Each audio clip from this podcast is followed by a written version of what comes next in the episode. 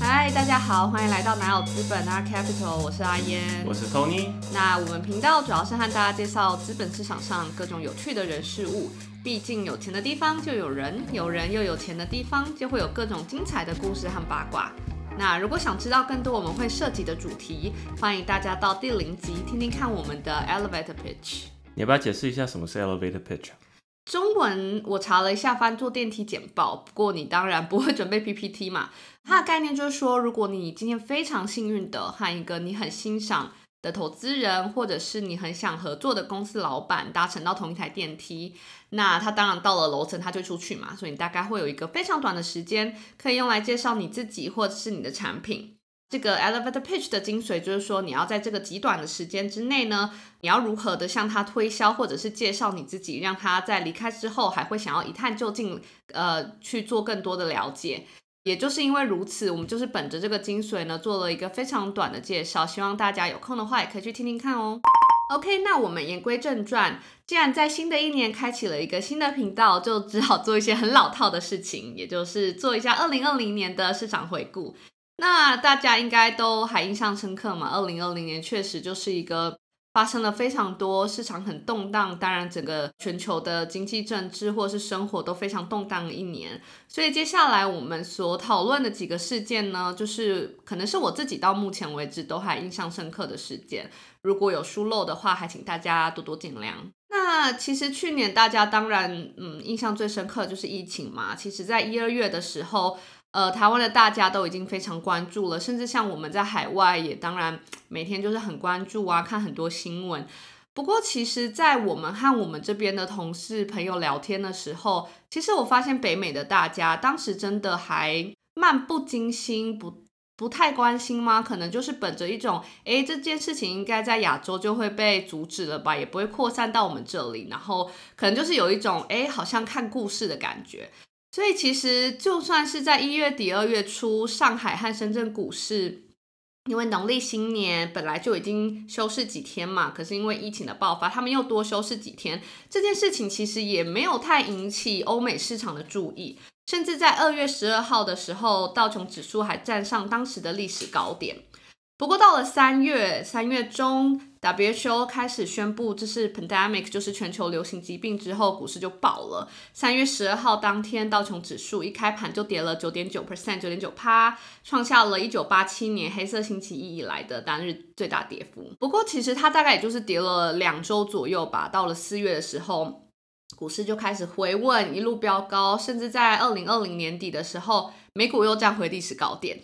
而且很有趣的一点是，其实我们还是常常在新闻上面，甚至到现在都还会看到很多关于美国的，比如说失业率也好，有多少人现在是靠着失业救济金来过活。虽然我们一面看到这些新闻呢，另外一方面，Bloomberg 前阵子有一条新闻说，有一些本来就有投资美股市场的呃美国人们，就是因为二零二零年的美股市场表现实在是太好了，他们在二零二零年的净资产不断呃。不减反增，所以我觉得某种程度上也可以看出，这次疫情带给整个社会冲击，就是如果你的工作或者是你本身的本来的资产状况可能就不是胜家的话，你可能会受到疫情很大的冲击。但是如果你本身的工作形态就可以让你，比如说 work from home，然后你本身又有小有积蓄、有投资的话，也许二零二零年对你来说反而没有什么太负面的影响。如果大家都有好好保持健康的话啦，其实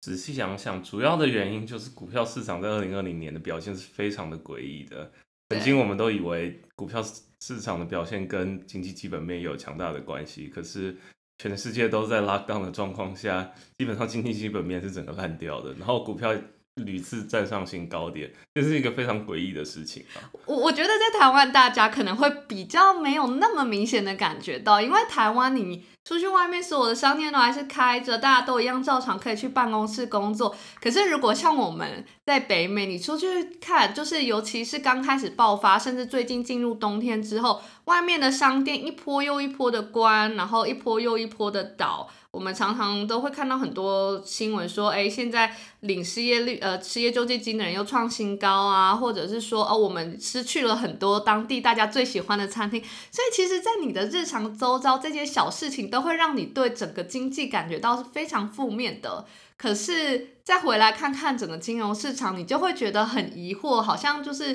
大家真的是活在两个世界吗的那种感觉。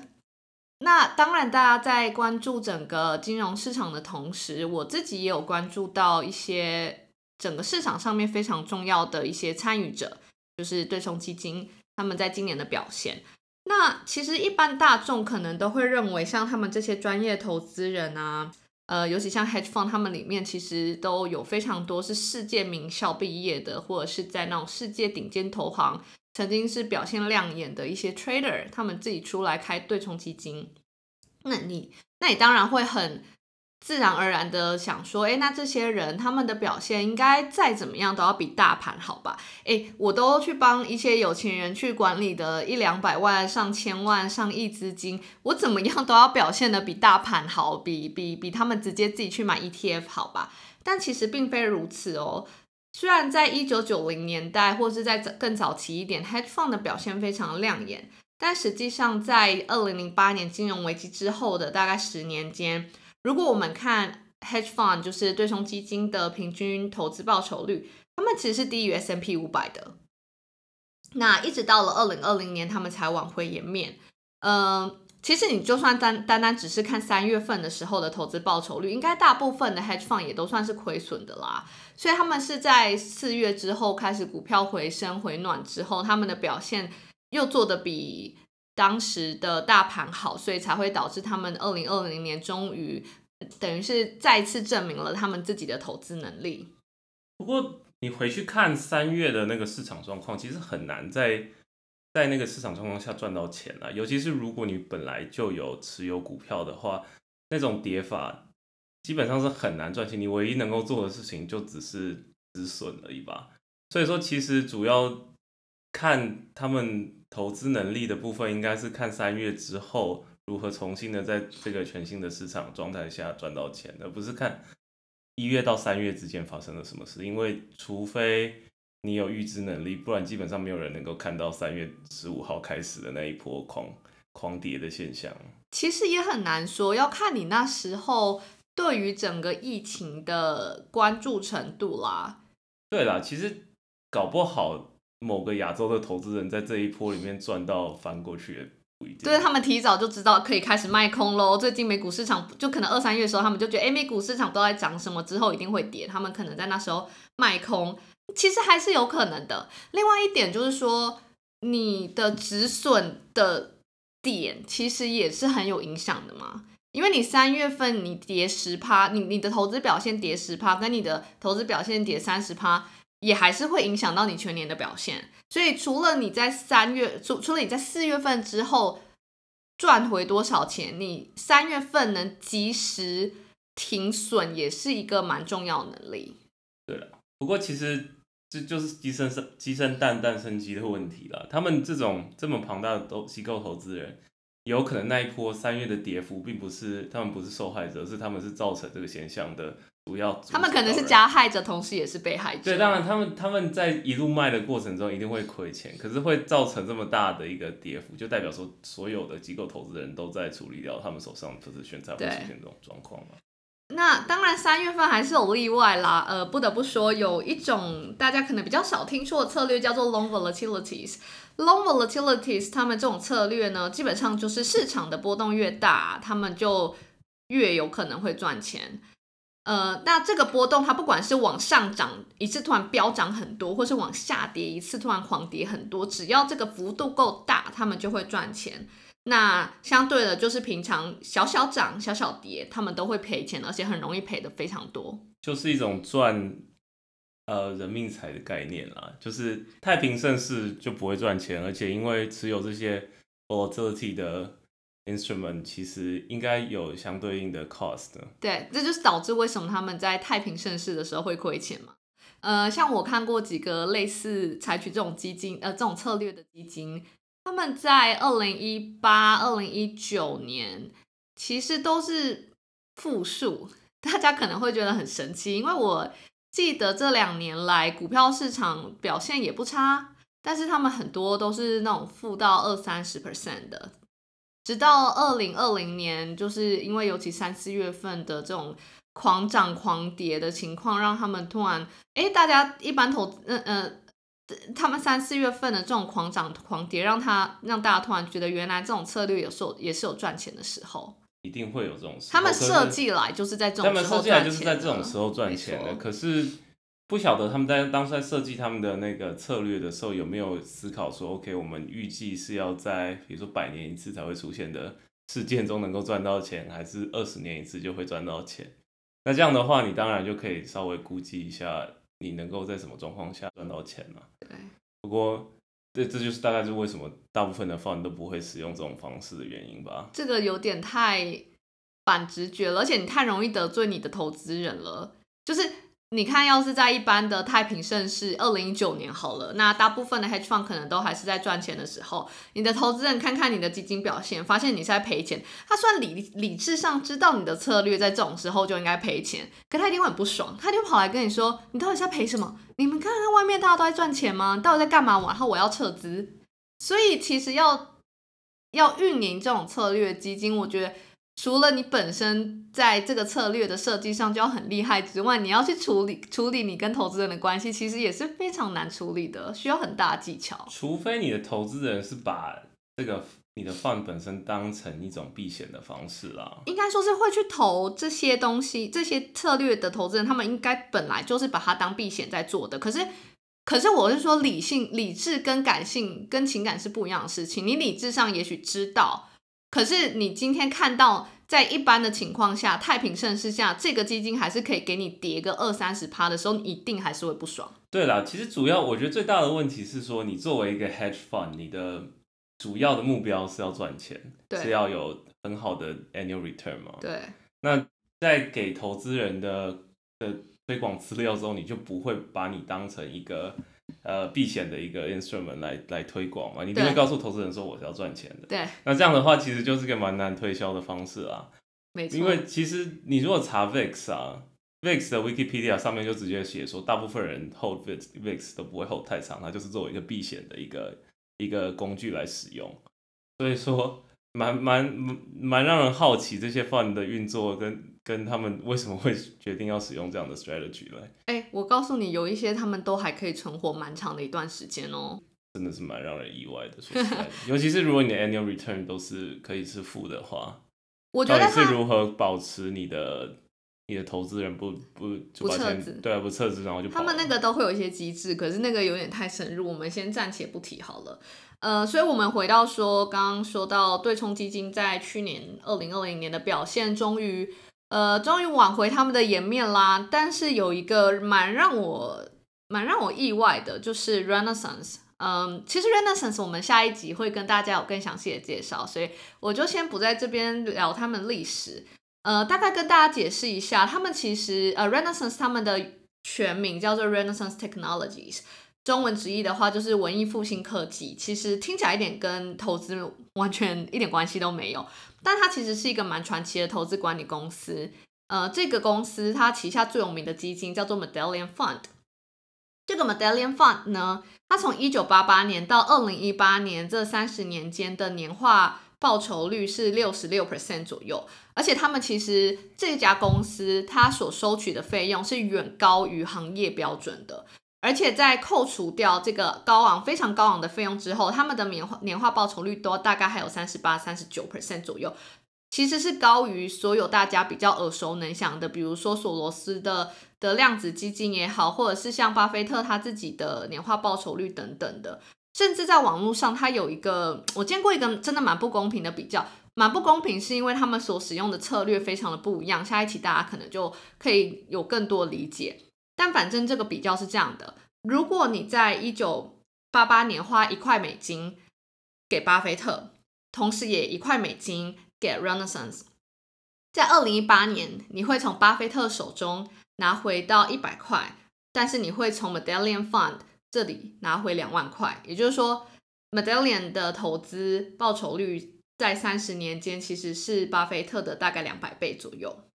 之所以我们说这不是一个很很公平的比较的原因，是因为他们所使用投资策略是非常不同的。完全。巴菲特巴菲特走的策略就是一般非常传统的呃基本面投资嘛，而且是一般投资人可以可以采用的。对，就是巴菲特说哪个股票好，然后如果他是对的话，你一般的投资人去买，你也会赚钱。那像 Renaissance 他们是一个所谓的在业界会叫做 Quant Fund。就是、量化交易的策略，对，就是他们，他们就是第最早期使用，呃，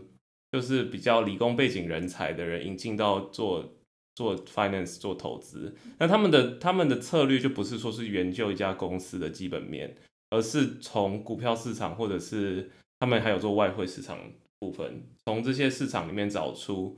非常短期的讯号。来看，说我可不可以预期接下来可能一天、两天，或者是十五、二十分钟的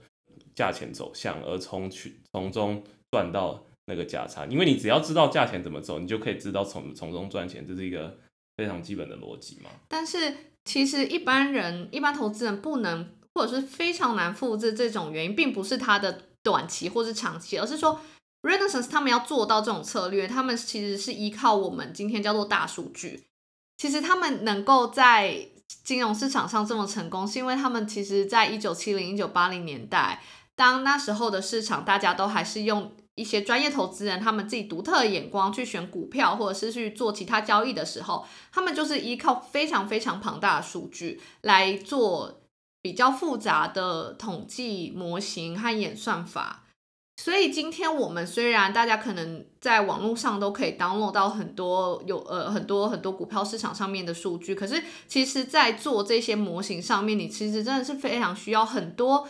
对于统计上面或是数学上面的知识，你才有办法做出一个比较严谨然后真实可用的模型。这也就是为什么我们说他们这两个策略其实比较起来蛮不公平的原因。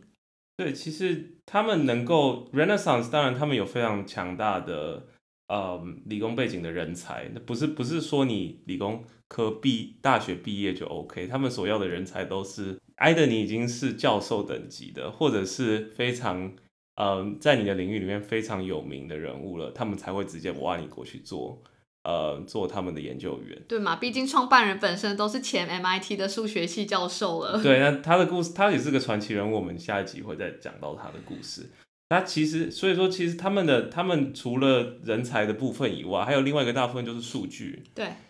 其实一般的就是 market efficiency 的角度来看的话，如果所有人都有一样的资讯的话，然后有一样的能力去利用那个资讯的话，没有人能够赚得到钱的。对。你所有人就是会直接到 equilibrium，那他们能够做到赚到钱的原因就是他有比你多数据，而且比你多数据，而且他有那个能力去处理这么多的数据。对他，他的他们能够赚钱的原因，当然一部分是数据跟他们能够 pick up signal 的这种能力。那还有另外一个部分是因为他们的有庞大的资金到一个程度之后，他可以透过呃投行或者是直接建构自己的 infrastructure 来来进入到股票市场也好，外汇市场也好。因为基本上一般的人，就算你知道了他的 signal，你作为一个个个体户投资人，你也是没办法从他的那个策略中赚到钱的。因为比如说买卖股票好了，你如果跟银行买卖股票，你需要付的你需要付的手续费，相对于这种大型机构投资人是非常昂贵的。那基本上他们找到的 signal，基本应该虽然我们不会真的知道他在做什么了，因为这种。呃，对冲基金通常都会对自己的策略非常的保密。不过，你可以想象，这种短期的讯号，一般来讲，它的你的那个 profit margin 都不会太大。那你只要你的 transaction fee 也好，或者是你的 spread 也好，太大的话，很容易就会把你的利润给吃掉。所以说，如果你不是拥有他们同等级的呃基础建设的话，其实是很难做到这些事情的。那。我们之所以在这里会提到他们，是因为你知不知道他们二零二零年的投资报酬率是多少？多少啊？呃，我们没有 Medallion Fund 的资讯，因为 Medallion Fund 它实在是做得太好了。他们甚至在我们刚刚没有提到是，它甚至在二零零八年的时候，它都可以赚八十二 percent。它做太好了，然后他们现在等于只开放给内部员工和内部员工家属投资，外部投资人是没有办法投资 Medallion Fund。这也造成了 Medallion Fund 它的投资报酬率数据，除非他们自己内部的人有提供，否则外面人是不知道的。但是 Renaissance 他们其实还有在。呃，他们还有其他的资金是有开放给外部投资人投资的。那我们知道的是，有一些基金在二零二零年的一月到十月，他们的投资报酬率大概是负二十到负二十七趴。其实真的是蛮令人意外的，因为其实我们刚刚说的那一些，它其他基金也是运用这种量化交易的策略。他们最大的差别可能是他们投资的市场不一样，或者是他们有一些限制不太一样。比如说像我们知道 Medallion Fund，它可以投资股票。它可以投资债券、外汇、大大大宗商品交易等等，可是他们 Renaissance 其他基金有一些可能只投股票市场，有一些可能只做 long only，就是他们没有做卖空等等。呃，所以投资策略实际上他们在在运营的投资的市场，或是他们使用的金融商品会会有一点点不一样，可是量化交易的这个部分也还是相同的。所以当他们在二零零八年表现得如此亮眼，过去三十年间表现得这么惊人的时候，在二零二零年，大家最后都还是获利的状况下，他们竟然赔了这么多钱，真的是蛮令人意外的。那当然，这件事情华尔街上大家都有注意到嘛，所以这些量化基金他们自己也有出来说，他们的数学模型其实蛮难去处理像去年呃三月份这样子的市场变化，因为大家想想，在二零零八年的时候。它其实它本身就是一个金融市场上面的事件嘛，就是金融产品的的崩溃。那他们的成他们的模型其实由于大量数据的支撑，所以可想而知呢，他们还是有能力可以从这些数据当中去去感觉到异常，然后去为自己做准备。但是在今年的情况下，这是一个生物学上到影响到。经济面在影响到金融市场上面的东西，所以在这件事情真的大爆发之前，金融市场上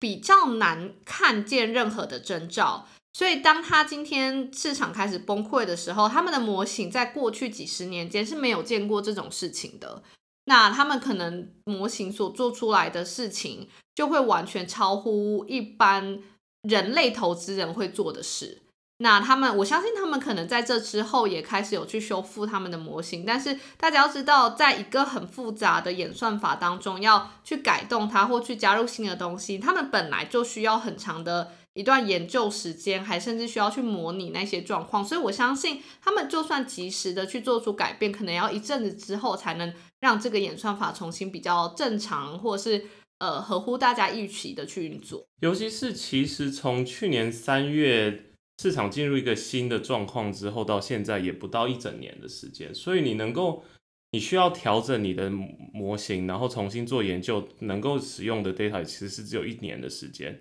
那这样子其实要能够重新调整到一个正确的状态是非常困难的一件事情。所以说，连这么传奇的投资管理公司都可能会在市场动荡的时候失手，大家在投资的时候一定要谨慎小心啊！好，那其实说起演算法，就让我想起去年一件我不知道大家有没有关注到的事情，是关于柯达。呃，柯达就是我们以前大家比较熟悉卖底片啊、开照相馆的那间公司。我觉得有点有点暴露年龄。现在的小朋友们还知道有照片这个东西的存在吗？有底片这件事情的存在吗？没有照片啊，就你没有底片就没有。这年头还有人把照片洗出来吗？可能就是要去申请一些文件，就是政府需要你交证件。照的时候才会有，大概也只有那个时候会做，所有东西都在电脑上就好，或手机上。对啊，所以大家可以从从我们对话当中可想而知，随着科技的进步，柯达的业务一定疯狂下滑嘛，没有人再需要他们那些产品跟服务了。所以其实柯达甚至在二零一三年就宣布破产，然后这两年来，他们虽然没有下市啦，他们还是是上市的状态。呃，他们的股价大概也一直维持在每股两块美金左右，真的是蛮低的。但是因为疫情的爆发，柯达同时他们也想转型嘛，毕竟他们原本的那个业务已经乏人问津，所以他们去年就宣布了他们要进军制药业。大概在七七月的时候呢，美国政府就宣布他们会贷款七点六五亿美金给柯达。那柯达的股价从七月二十七号大概两块多美金，一路到七月二十九号达到最高点六十美金，以三十三块美金作收，呃，最高涨幅大概有二十多倍。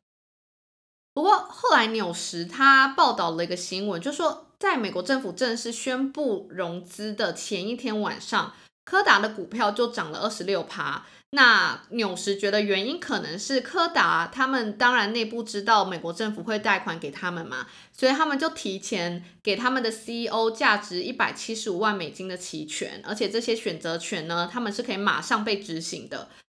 身为一个你知道。正常人身为一个知情人士，CEO 他一定马上就会选择执行这个选择权，用低价买入柯达股票。那等美国政府正式公布消息之后，股价涨了，我再用高价卖出。那透过这个内线消息，他就马上在几天之内可以赚大钱。所以，如果纽时报道的这个新闻属实的话，这就绝对是妥妥的内线交易了。这件事情其实是。非常严重的指控，没错，它是违法的，而且就是会被关的那种违法的，他不是只是罚个钱就可以了事的。它基本上就是在金融市场上面从业人员绝对不能踩的那个那条线，就是这条线。当然，呃，大家可能会觉得从业金融人士可能有时候会做一些奇奇怪怪、游走在法律。灰色边缘地带的事情，可是内线交易这件事情就是妥妥的越线，你绝对绝对会被罚，而且你一家公司很有可能就会因为内线交易被的这个指控被整个打垮。那就像我们说的，就是因为纽时的这个报道，大家开始怀疑柯达是不是有内线交易，那 SEC 也就是美国的证管会就开始介入调查，在九月份中旬的时候也有。呃，有公开表示说，根据他们的调查结果，他们并没有发现任何内线交易的证据。这个时候，市场上就开始怀疑啦。那如果你没有内线交易，然后没有任何这些透露消息的话，到底是为什么你平白无故会涨二十六趴？因为在此之前，大家对柯达印象就是这就是一家快死掉的公司啊，它怎么会每次股票上涨呢？那当然就有一派说法是这样的啦。自从社交媒体越来越普及，有一些投资公司，他们开始会利用社交媒体上的讨论去预测市场风向。尤其大家如果还记得，二零一六年那时候，川普刚开始出来宣布竞选，然后在推特上面开始乱发消息。当然，他现在被禁了嘛。不过在在此这几年间，他很爱用推特去表达他自己的一些看法，或是他自己的一些政论。那市场也很容易因为他推特说的话而被影响，所以开始有很多投资公司他们注意到这个关联性，所以他们就开始写一些演算法。他们的演算法当中就会自动的截取这些推特，当然不只是川普的，应该说是社交媒体上呃大部分他们可以截取到的消息，演就是把他们送进去演算法里面。在演算法里面，他们就会开始去判断这些消息是没有用的，或者是可能对某家公司有利或是不利的消息，然后他们再根据这一些判断去市场上做交易。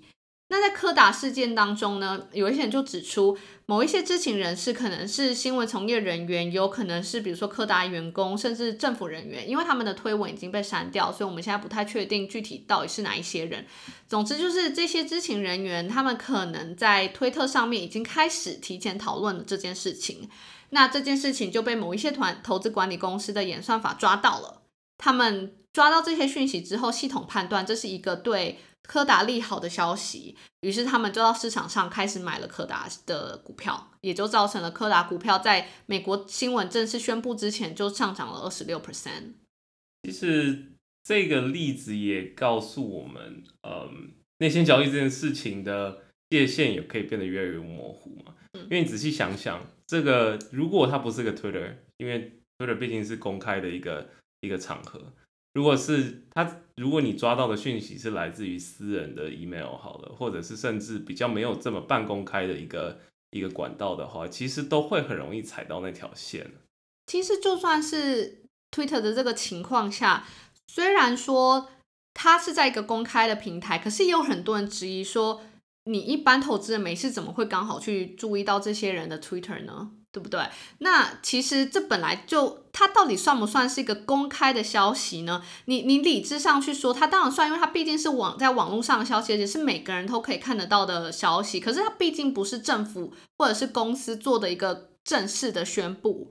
所以有一些人就会觉得，你这样子讯息的传播是不是也蛮不公平的？那美国政府之后，他们是不是也要对这一方面的消息的讨论和传播做一点管制？我个人是觉得还好啦，因为毕竟你是用一个未证实的消息，然后用你自己的钱或你客户的钱去赌嘛，因为你也不你也不知道这件事情百分之百是正确的啊，那样的概念就变成说跟你听到一点八卦消息，对，或者是你股票投资人，你知道要去哪里找这家公司的基本面的真正的状态。这不是一样的概念嘛？所以我觉得目前来讲，从我的角度来看，我觉得他如果 Twitter 是，毕竟 Twitter 是一个公开的场合，只要这一部分还是正确的，就比较不会有问题了。对，不过这也是比较法律层面上的讨论啦。之后美国政府在这方面有没有打算采取什么行动，可能也是要一阵子之后的事了。不过其实谁赚到钱，谁没有赚到钱，在股票市场上很很容易查出来吧？这些 SEC。都会有这些交易记录，而且 NYSE 都会把这些交易记录公开啊。对啊，可是问题是在这件事情，它应该还蛮容易被判断说它不是内线消息，只是说之后美国他们，尤其是如果写出这些 Twitter 是政府内部人员的话，他们要不要用其他的方法去管制政府人员、公务人员能不能在 Twitter 上面讲这些事情？他们可能会做一些其他的措施啦。不过就像我说，这个真的。暂时没有对股票市场有什么影响，只是非常有趣哈。因为就像我们刚刚说，它虽然是一个公开的消息，可是随着大家，你知道现在资讯满在在网络世界里面满天飞，我们一般人类可以阅读到多少的资讯，可以处理，那我们的脑子可以处理多少资讯，也许有一天就真的。就真的会被已经完全被电脑超越了，只是不知道我们自己人类的其他判断能力还能不能让我们在整个交易市场上面还能够赚到钱，或至少是你知道有生存空间。我觉得总总是还有吧。就作为散户，你如果投资的方式是像巴菲特一样走基本面的话，就是所有投资人都会赚啊，你没有道理不赚啊。当你赚的钱不会跟他一样多，因为你没有他有他一样的手段做风险管控，你也没有跟他一样有一样的手段。来拿到非常好的价钱嘛，嗯，所以说你赚的不会有他多。问题你有可能不小心投到一些很烂、基本面其实后来越来越烂的公司啊。啊，就没有，所以那就是风险的部分嘛。所以你没有风，你没有他的能力做风险管控嘛。那可是基本上那一套应该还是一般人能够使用，应该不太会被电脑的这一套影响到太多。好，所以我们刚刚讲了一个演算法。没有净值的时候的故事和一个演算法净值的时候可以做到的事情。好了，那我们继续讨论一下去年的股票市场奇观。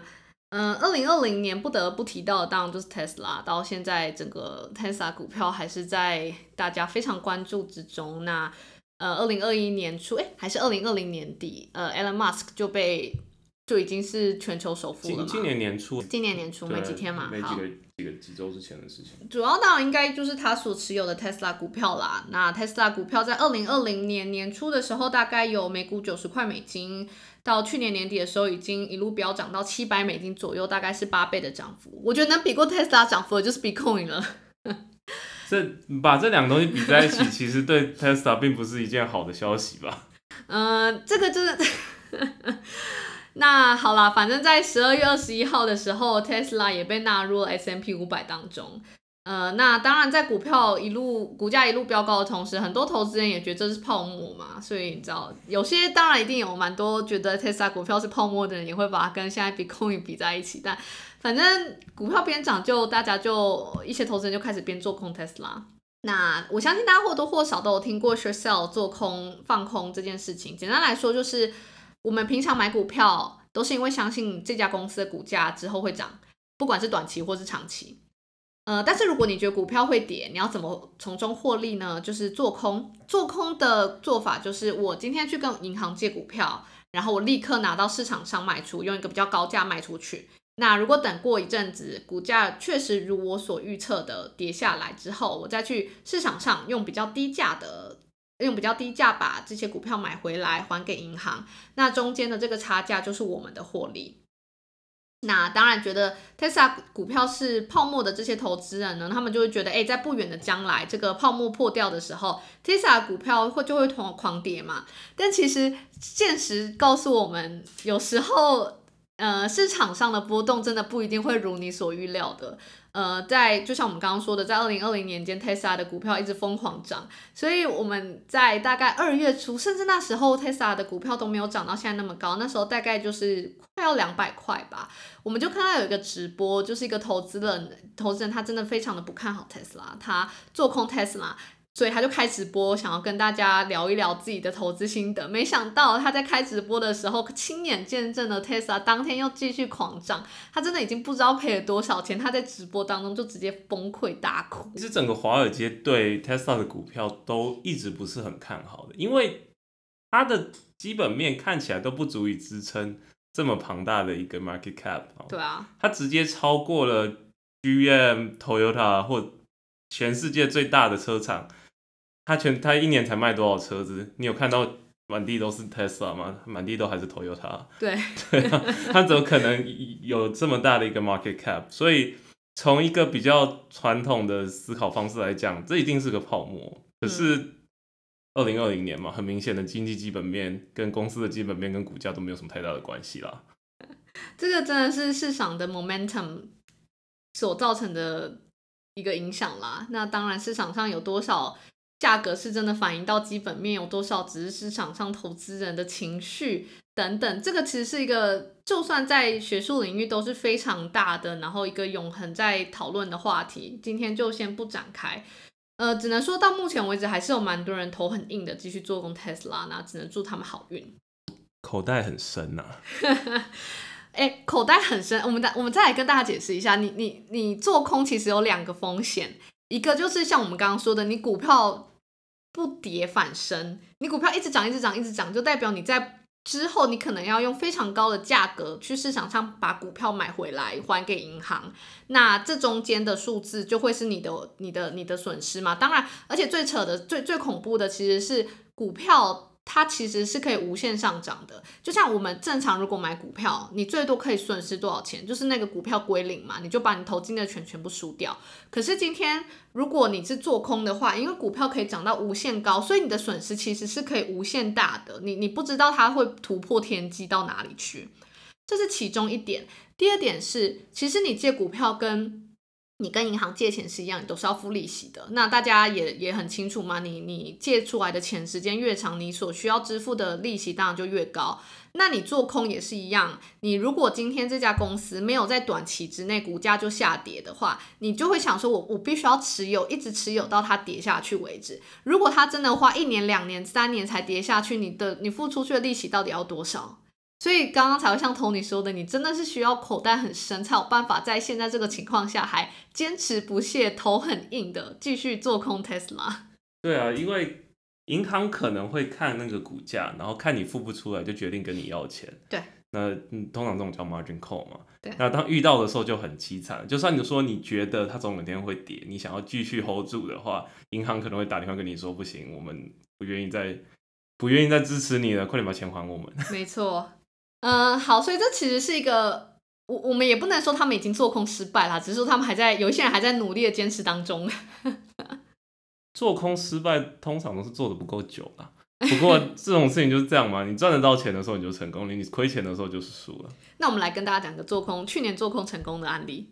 嗯，今年不好意思，去年有一个很有趣的事件，嗯，故事的主角是一家中国的连锁咖啡店，叫做瑞幸咖啡。呃，他们诶，好像是当时被大家称为中国的星巴克。呃，他在二零一九年五月的时候在纳斯达克上市，然后今年二零二零年年初的时候，有一家研究公司叫做 Muddy Waters Research 浑水研究。当然，他们不只是研究公司啦，他们自己也是一家投资公司。他们在 Twitter 上面说，他们收到了一封匿名报告，那内容提及说，瑞幸咖啡的门市数量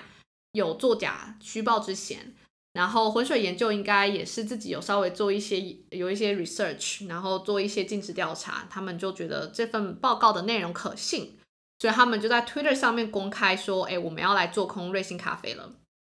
其实就像我刚刚说的，你你会发现很多卖空股票投资人，他们都不吝于向大众公开他们为什么要看衰那家公司。他们他们会告诉你他看衰那家公司，也会告诉你看家那衰那那呃看衰那家公司的原因。理由很简单，就是因为我刚刚说你要付利息给银行嘛。如果你做空股票，你当然会希望它赶快跌。那如果你告诉大家这家公司的股价就是不该值这么多钱，而且你可以成功说服市场的话。那市场上持有这张股票的投资人也会就很紧张，觉得哎，真的你说的对，我刚刚赶快把它卖掉，那股价就会应声下跌。你也可以赶快把那个股票用低价买回来还给银行，然后就结束你这一轮的交易。对啊，简单的讲就是，如果这些资讯市场不知道的话，它并不会对对这个资讯做反应嘛。嗯，那就像就像刚刚讲的，做空本身是件非常昂贵的事情，所以你希望这件事情快点发生。对。而且你希望这件事一定要发生，对，对，如果你完全不讲的话，可能它就不发生的，默默的就一直涨下去。那这样的话，你最后就被就亏钱了。对啊，QQ，就 QQ 了。那回到瑞幸，就是在浑水研究这个推特出来没有多久，四月份的时候，呃，瑞幸咖啡自己也承认说，他们现在准备要出二零一九年财报，可是其实这份财财报是不可信的，就是就基本上就是证实了他们是真的有。作假的的的这件事情，那股票瑞幸咖啡股票也跌了将近七十 percent，所以我们可以相信浑水应该是赚了不少，因为其实这两件事情当中好像也就隔了不到一个季度嘛。当然，因为浑水浑水它是一家私人公司，我其实查不到他们赚了多少啦。希望他们是真的有一路撑到最后，呃，瑞幸自己出来承认，这样他们应该是真的蛮可观的那个获利。他们应该。会赚了，因为我印象中整件整个事件的发生并没有拖太长的时间。嗯，那一般来讲，这种事情你从新闻发布到真的反映出来，到公司出来出面回应，通常也要个几周的时间嘛。所以我相信他们在做这件事情，这件事情都之前都已经有安排好了。没错，很难想象他们没有赚到钱了。那当然提到二零二零年另外一个引人注目的中国公司，你就不得不提到蚂蚁金服。呃，蚂蚁金服原本要在港交所和上海交易所上市，但是在上市前夕被中国政府叫停。呃，这件事情我们今天可能比较不会展开来讨论，是因为这整件事情还在发酵当中嘛，大家也开始在看，呃，马云 他现在人到底在哪里呀？然后整个中国政府现在针对阿里巴巴和蚂蚁金服到底有没有要做出一些比较有针对性的措施？呃，再加上这整件事情其实背后会牵涉到很多政治、文化、商业上的考量。如果要展开的话，我觉得我们可能要另外再开一集，然后可能要找一些呃中国专家来跟我们一起讨论这个部分。这个整个事件有非常强的政治的成分啊！如果你去看他们监管机关所发出来的理由，其实是非常站得住脚的。可是最大的问题是它的时间点，毕竟人家都已经决定要上市了，港交所都已经。整件事情都已经审好了，那你突然决定说不能让人家上市，这对港交所的呃和上交所和上交所的名誉都是非常大的影响。因为毕竟上市前期的准备工作是长达好几个月，甚至有些很复杂的话，你可能要到一年算。所以在这么长的时间内，你的监管机关其实有非常多的机会。呃，在审核资料的时候跟你们说，我觉得其实你们有问题，我希望你们怎么样怎么样怎么样改善呐、或者是说我希望你们延后上市。在这么长的时间当中，他们竟然没有发出一言一语，然后突然就在这个时候宣布说你不能上市，那你怎么看都会觉得在这件事情跟马云在这件这个公布消息之前所公开讲的一些话是有关系的。所以没错，我觉得这个时间点真的是非常的正直。对，有。可也有听说是他惹到了一些人啦，那当然这种事情就是没有内部消息，也没有办法有人证实嘛。对，好，那我们目前为止讨论最多的都是股票市场啦。虽然说股票市场其实以交易量而言不是最大的金融市场，但是大家真的都呃，大家其实都比较熟悉股票市场，这也是最广为人知、最多人投资的一个金融市场。所以没办法，我们当然就会花比较多时间来讲股票，剩下我们再花一点点时间来看看其他的市场。呃，你还记得澳洲野火吗？这应该是疫情爆发之前最大的国际新闻了。我觉得大部分人都其实应该忘记了这件事情发生了，感觉像这样是上辈子的事了。这场野火呢，其实从二零一九年六月烧到了二零二零年五月，烧了大概有一千八百六十万公顷的土地。呃，这有多大呢？维基说，台湾的面积是三百六十万公顷，也就是说，澳洲被野火摧残的区域大概是五到六个台湾之多。嗯，可以想见这个对生态上面会造成的伤害有多大。那说到自然灾害，台湾人应该不太陌生啦，毕竟我们时不时就会面对地震和台风的威胁。同时，我相信大家应该也对产险的概念不陌生吧？通常我们都会为自己的房子、车子或是其他比较呃比较比较重要的财产保险。但是你有没有想过，其实从保险公司的角度来看，自然灾害是一个非常非常大的风险，因为毕竟。如果我们平常去索赔车子或者是房子的这些保险的时候，通常可能是因为你发生了一场车祸，有一些小擦撞，或是你隔壁邻居家的火没有关起来，可能烧了一点火等等的。那这些事件，其实从保险公司的呃保险公司的角度来看，他们都有蛮多历年来的数据，所以他们大概可以推估说，他们今年可能会收到的。呃，理赔数量有多少？金额大概有多少？虽然它不会是一个非常完全准确的数字，但至少他们会归呃，可以大概推纳出一个一个一个范围。那通常偏差不会超出这个范围太多。对啊，他们其实可以很容易的估出他们能够接受的误差范围嘛。那在事前做准备的时候，就很好去预估他们所需要的现金流。没错，可是如果今天是一场自然灾害，比如说我们举台风为例子好了，一场比较严重的强台过去之后，可能比如说他如果从北部进来，台北可能今年又很不幸的淹水了，那很多人的车子可能会报废，或者是可能因为风很大被扛棒砸下来，不小心车窗破了，呃，或者是可能房子淹水。墙壁呃裂了，需要去补修等等，会有非常多人，或者是可能甚至超过一个一半城市以上的人口，他们都需要去跟保险公司索赔。那自然灾害这件事情，虽然我们每年都知道台湾夏天应该就是会有台风来，可是其实如果你在今年的一月一号，你是没有办法推估说今年到底会有多少个是强台，有多少个它没有办法被中央山脉挡住，有多少个是真的会对台湾造成严重的经济损失的。对，其实保险公司那边当然也会有这些数据，你可以知道说从机遇上来讲，会不会有强台，会有多少个强台，可能十年会有一个很强的台风。可是你不知道是不是今年呢？啊？对，你不知道是不是今年，而且最这跟一般的车祸保险好了，最大的差异是说，车祸保险其实是一个相当稳定的数字嘛，你知道每年就是会发生这么多人，嗯、可是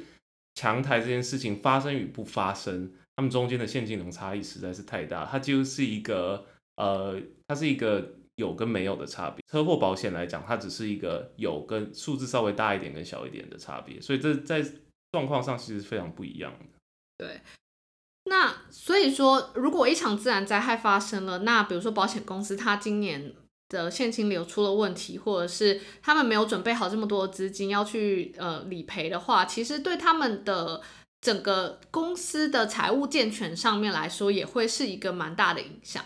那当然，大家可能会觉得，哎，那关我什么事？就毕竟是保险公司的事，我只要拿到我的钱回来就好了。但是大家有没有想过，保险公司它如果资金有出问题的话，我们可能身为要保人，我们也不一定拿回来我们的钱。其实你可以想想，像二零零八年那时候，如果 ING 到那时候真的完全倒闭的话，整个金融海啸，呃，不好意思，整个整个。对金融市场上面所造成的影响，可能会比实际上发生的还要来得大。所以，保险公司它其实是在我们普通人的生活当中，甚至在金融市场当中，都扮演了一个蛮重要、蛮必须的一个角色。那回到我们刚刚自然灾害讨论，其实。我像我刚刚说的，这个对保险公司来说是一个非常大风险。那站在他们自己的角度，他们也想要保证自己的财务健全。站在我们平常一般呃人的角度，我们也希望我们有呃保险有买保险的那个保险公司，它会继续存活下去嘛。所以其实市场上出出现了一个产品叫做 K Bond。K Bond 这个概念可能。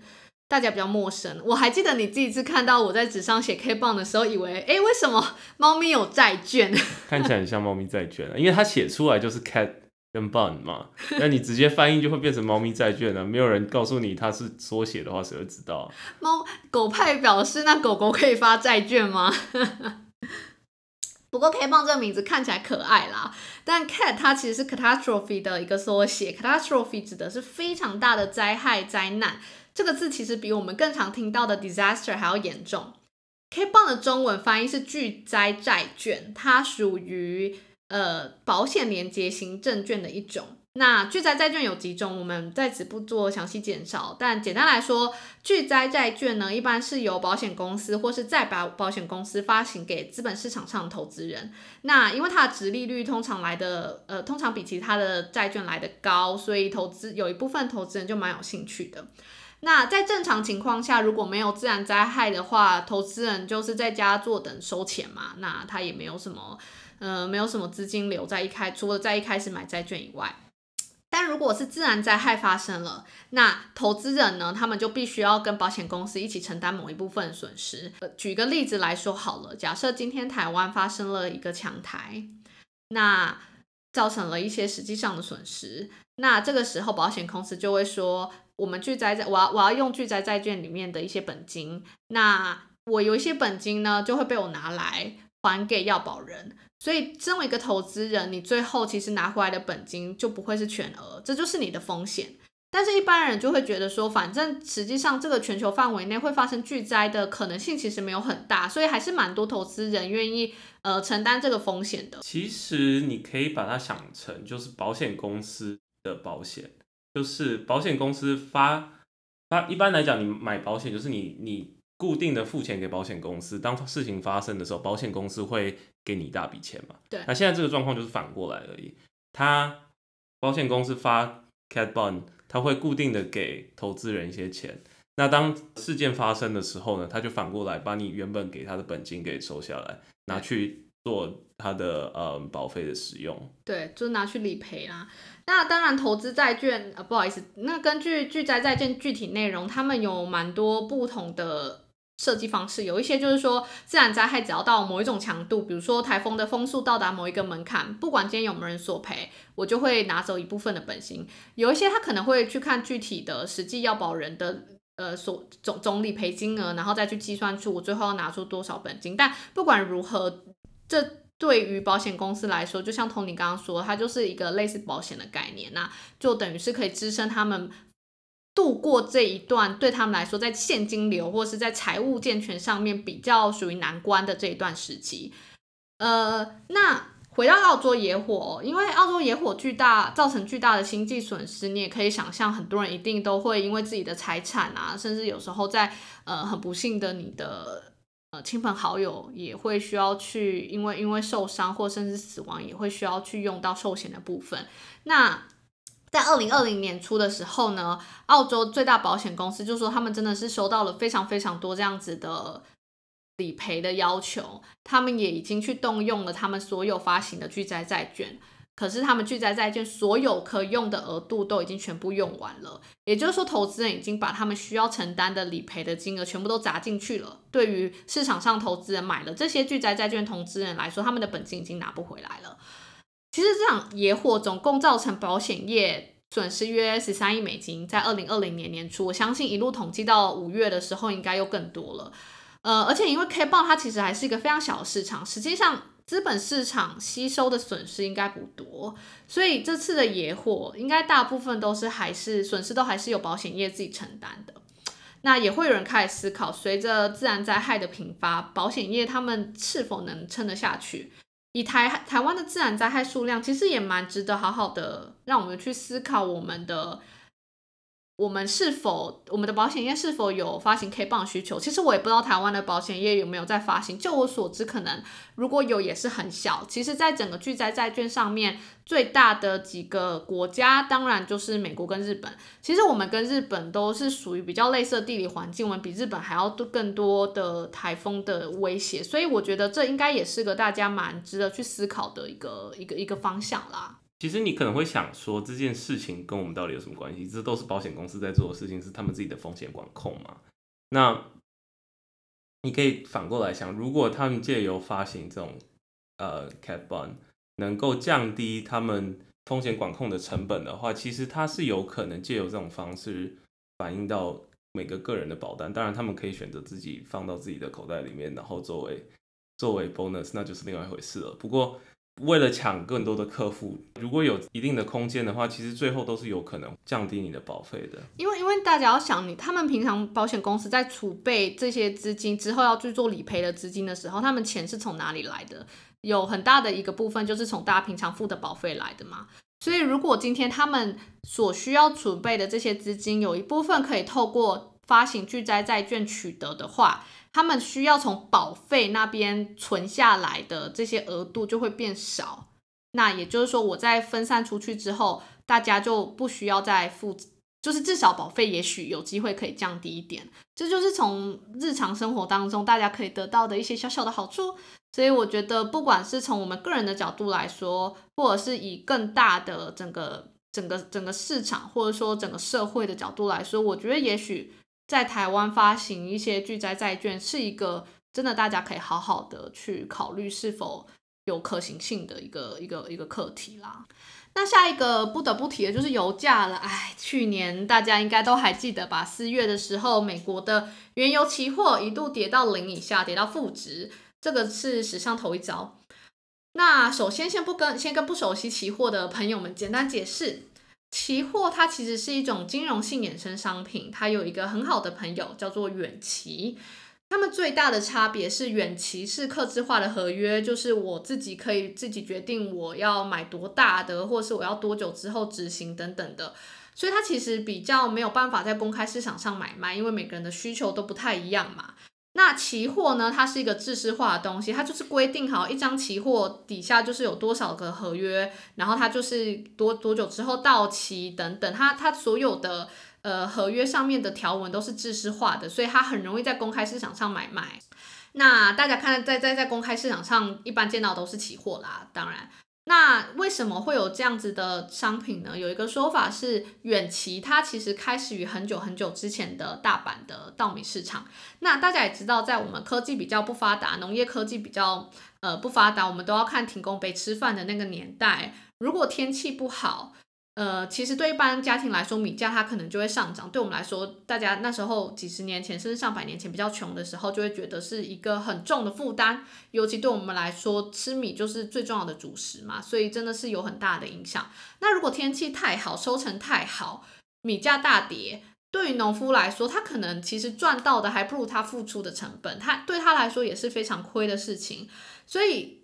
在今年。呃，所以其实因为天气它本身就是一个非常不可控的因素，大家都很不喜欢。谁知道我今年到底要花多少钱在米价上，或者是在农夫的心里，我真的不知道我今年可以赚到多少钱。这种不确定性对买卖双方来说，他们都不喜欢。所以就有人发明了一种合约，这合约就是说，假设我每个季度都要去买家里接下来三个月需要吃的米粮，但是我跟我知道你跟我一样，我们都不想要承担未来米价。涨幅的呃涨跌的不确定性，所以我就直接跟你签一个约说，好三个月之后我要来跟你买十公斤的米，我每公斤要跟你用五十块台币计价。那如果三个月后我来跟你呃进行一手交货一种一手交钱这个买卖行为的时候，如果到时候市场价格米价每公斤高于五十块，那就是我赚到嘛，因为我现在用比较低的价钱买到米。但是如果那时候的米价其实是低是低于五十块的，那就是农夫赚到。因为他现在可以用比较高的价格卖出这个米，那反正大家就认赔的认赔，赢的赢，没关系。因为这在在此之前，我就大家都已经准备好现金流了，我们也不需要因为这个样，呃，因为市场的浮动，还突然觉得，哎，我们现金流增加了或是减少了。其实你在远期和期货市场上看到的合约交易量数额都远大于几百块台币，因为数字太小，其实对于现在的金融市场也没什么意义嘛。那随着时间的发展，大家开始发现这种合约可以拿来投资或是投机。假设说你买了一个合约，那现在呢，我们回到刚刚那个米价的的的例子好了。呃，我现在跟你说我要用五十块跟你买一公斤的米，那假设现在市场上面的米价是六十块一公斤，那我这张合约它就有价值了，因为有拥有这张合约的人，他现在就可以用低价去买进米。那你在市场上面就绝对会有人愿意出钱来跟你买这张合约，这也就是为什么到最后大家都直接看这个合约的价值来做结算，因为你如果不是真的有需要米，或是比如说有时候这些期货是在原油上的，是在棉花上的，是在玉米上的，你其实并不真的需要那一些东西，你只需要知道说在某一个时间点，这张合约比它去年或是比它一个月前还要来的有价值，那你在资本市场上就可以就可以价就就可以赚钱，嗯，而且你还不需要花那个钱去把你那些那些稻米运回你家的仓库。所以说，其实期货市场上现在根据你的需求有两种交割方式，通常它都会在合约里面定好，一种叫做现金交割，一种叫做实物交割。现金交割顾名思义就是我没有要去印货哦，你现在就是用我合约价格跟市场上交价格，我们算一算谁赢钱谁输钱，我们把那个现金交换一下就结束了。好，那另外一种就是实物交割，它就是用一般的买卖一样，你也是一手交钱一手交货，只是说交钱的这个部分。价格用的不是市场价格，而是合约价格。好，那我们终于可以回到原油期货了。谢谢大家听完刚刚那一串的解释，因为其实这个解释真的跟呃原油期货为什么可以跌到负值有非常大的影响。其实这次的事件主角是一个叫做 West Texas Intermediate。西德克萨斯中间基原油的期货，它是国际市场上的一种基准油。那纽约商品期货交易所上面用的石油期货也是有以这种油作为标的物。而且比较特别的是，这一种石油期货呢，它其实是实物交割，也也就是说，这种期货的持有者在期货到期的时候，它是真的会得到一桶一桶一桶的石油。其实实物交割在期货市场上面已经很少见了，算是蛮特别的。不过，其实你从它主要是实物交割的这点来看，就可以知道它主要的使用者是真正有需要石油的人，像是呃航空公司啊，或者是嗯运输公运输业等等，对，因为他们不想要承担油价呃涨涨跌造成的风险，所以就提早先把。Price 跟先先锁住嘛，没错，呃，可是大家可以想见，三月份的时候，因为疫情扩散到全球嘛，各个公司其实已经开始禁止不必要的国际旅游啊，然后呃，你知道运输业也没有什么在活动啊，我们平常像北美大陆上面大家常搭的一些呃火车也好，或者是巴士也好，基本上都是停摆的状态嘛。那这一些因为航班的减少，班次的减少，其实。整个行业对于石油的需求量也降低很多。那在这种情况下，如果是现金交割，期货持有者，我顶多就是输钱嘛，就是没有人要买石油，那石油价下就石油价格下跌，期货价格下跌啊，我我顶多就把钱付给你，我们就好盖牌结束这一回合。但是因为这个期货它用的是实物交割，这就代表说期期货的。持有者他其实是在五月的时候，因为那个期货是在五月的时候到期要做实物交割嘛，他们在五月的时候是会收到实体石油的，他们没有地方卖，没有人要用，再加上如果今天有人愿意买好了，其实你中间的运输和储存石油它都是有开销的。所以他们承受的风险，它费用都会费用都会比以往来的多。再加上，其实你并不知道疫情什么时候控制住，他们可能真的要储存石油很长很长的一段时间，才会有买家愿意出来买。那大家要知道，其实石油它不是一个很容易储存的东西，你可能需要一些特殊的仓库，然后你可能还要防止有一些石油会桶会从桶子里面漏出去，你还会有这些耗损等等，所以它其实都是有。呃，其实它都是有费用的，因为不不太像是我们在买黄金的时候，你可能可以藏在床底下藏很久，等到真的发生事情的时候拿出来，它还是闪亮亮的一块，并并不是石油，它是很特殊，它它的储存方式和运输方式都是比较特殊的，呃，所以大家就会觉得，我今天持有这一张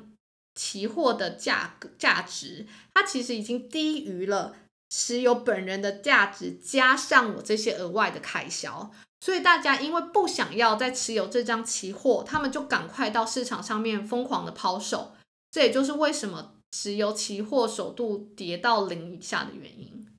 其实也就是只有即将那时候也只有即将到期的那一笔五月的那五月到期的期货是负的。那如果你那时候看在接下来下一个到期日的，其实就没有就不是负的了吗？对，而且其实，在同一个时间内，你去看其他的用现金交割的石油期货，他们也没有到零以下。也就是说，其实石油本人它并不是没有价值的，只是说，嗯，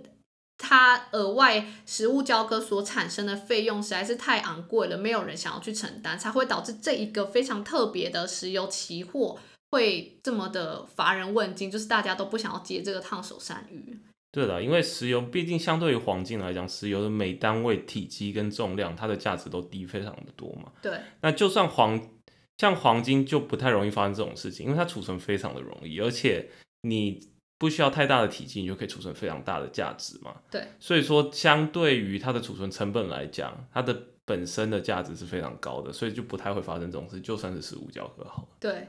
你就算我是黄金实物交割，我没关系，我也很愿意在我的床底下铺满一层的黄金。最惨最惨，找个地方埋着，放了一百年，它都还是长一样。对，所以啊、呃，这就是期油，这就是这个石油的故事啦。那我们刚刚提到说，期货的标的物有这个石油，有农作物，但其实它也可以是金融商品，包含股票。那说到这个呢，我们就要说到最后一个消息，最后一个新闻，也是二零二零年另外一个非常受到全球关注的事件，就是十一月的美国总统选举。呃，我记得二零一六年川普当选的时候，其实市场后来蛮开心的。然后那时候年幼无知的，我觉得 非常的疑惑。市场嘛，不过一般来讲，呃，共和党上去的时候，通常市场的反应都会蛮不错的，因为。共和党的政策主要就是减税嘛，那对于华尔街的投资人们来讲，嗯、跟这些大公司来讲，都会蛮开心的。对，那他们当然有一些相对的福利的福利政策的减少，那就是另外一回事，那就是美国政治，我们没有要谈这些。不过单就股票市场来讲，通常对于共和党上台都会蛮开心的。其实，其实就是引导引引像我这一个要讨论主题，就是说，嗯、呃。大家，大家，大家想，其实股市它有一定的交易时间，比如说美股是美东时间早上九点半开盘到下午四点收盘。那可是我们的开票时间通常都是收盘之后才开始开票啊。那随着票价慢慢的开出来，投资人根据现在票开出来的状况，他一定会想要去市场上做买卖嘛。比如说我这个投资人，我的利益跟共和党是符合的，那我觉得之后大家也会整整体市场也会因为共和党赢而开心。那我这时候就会想要去买股票。可是股票市场它现在已经关了，那我现在要去干嘛？所以他们呢，这个时候就会转向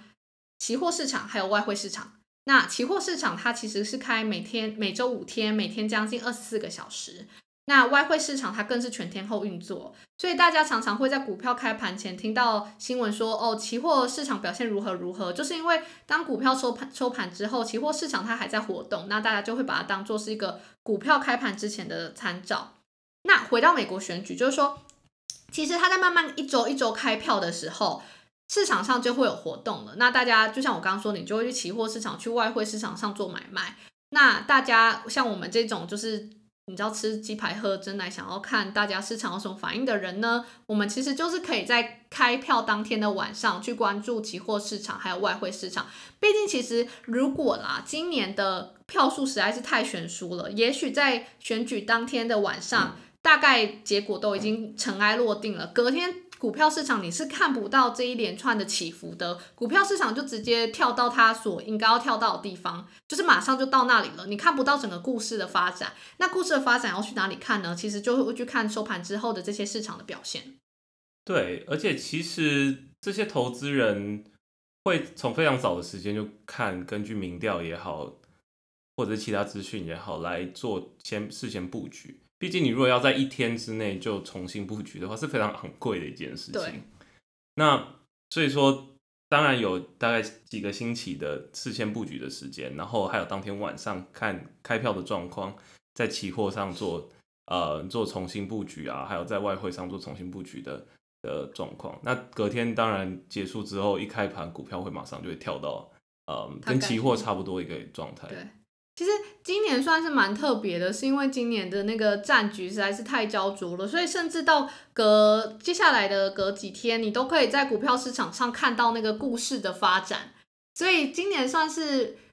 比较少见的股票市场连续着好几天都还在因为这个选举市场一直不断的波动，而没有一个明确、没有一个比较明确的结论的一个发展方向啊，所以。今年算是少数，那还是觉得说正常情况下，大家可以开始，呃，也有兴趣的话去看看，在选举之后，不管是美国大美美国总统大选啊，有时候他们甚至州政府大选等等，呃，或者是像他们议议会大选，他们的那个盘后的收盘后股票市场收盘后的市场都是蛮值得去看看的啦，看看那个故事到底是怎么发展，然后市场到底是慢慢怎么反应的。不过其实跟二零一六年比起来，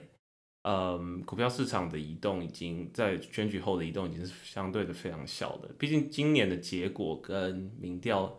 事前的民调是相符合的，只是说后面的整个 legal process 拉得非常的长，对，大家都很累。可是其实如果你去看外汇的嗯交易量也好啊，都蛮快都恢复正常的啦。大概在当天晚上。呃，亚洲市场的流量比平常高一点，隔天就差不多恢复到正常的状态了。嗯，所以其实相对二零一六年，虽然说你持续的在接下来一周内都还有看到股票市场的移动，可是它的幅度其实是比一六年小非常多的。因为一六年实在是太傻。对，一六年是所有人都觉得应该希腊会赢得蛮轻松的，可是呢，Trump 就 Well like the rest is history。对。好，那我们对于二零二零年的总结就到这边啦。呃，当然，二零二零年是非常对所有人来说都非常辛苦的一年，也希望二零二一年呢会对大家来说比较简单。希望我们的疫苗都可以赶赶快的。呃，大家可以赶快试打疫苗，一切都赶紧恢复正常。不过，我相信今年的股票市场可能也会随着事情，呃，整个疫情的逐渐明朗化，开始有一些比较有趣的活动。那我们也会持续关注，大家也可以希望大家在二零二一年，不管是在健康方面或者是股票投资方面都，都都可以表现的还不错。那谢谢大家收听，我们这边是南澳资本的 Capital，我是阿烟，我是 Tony，谢谢大家，拜拜。拜拜。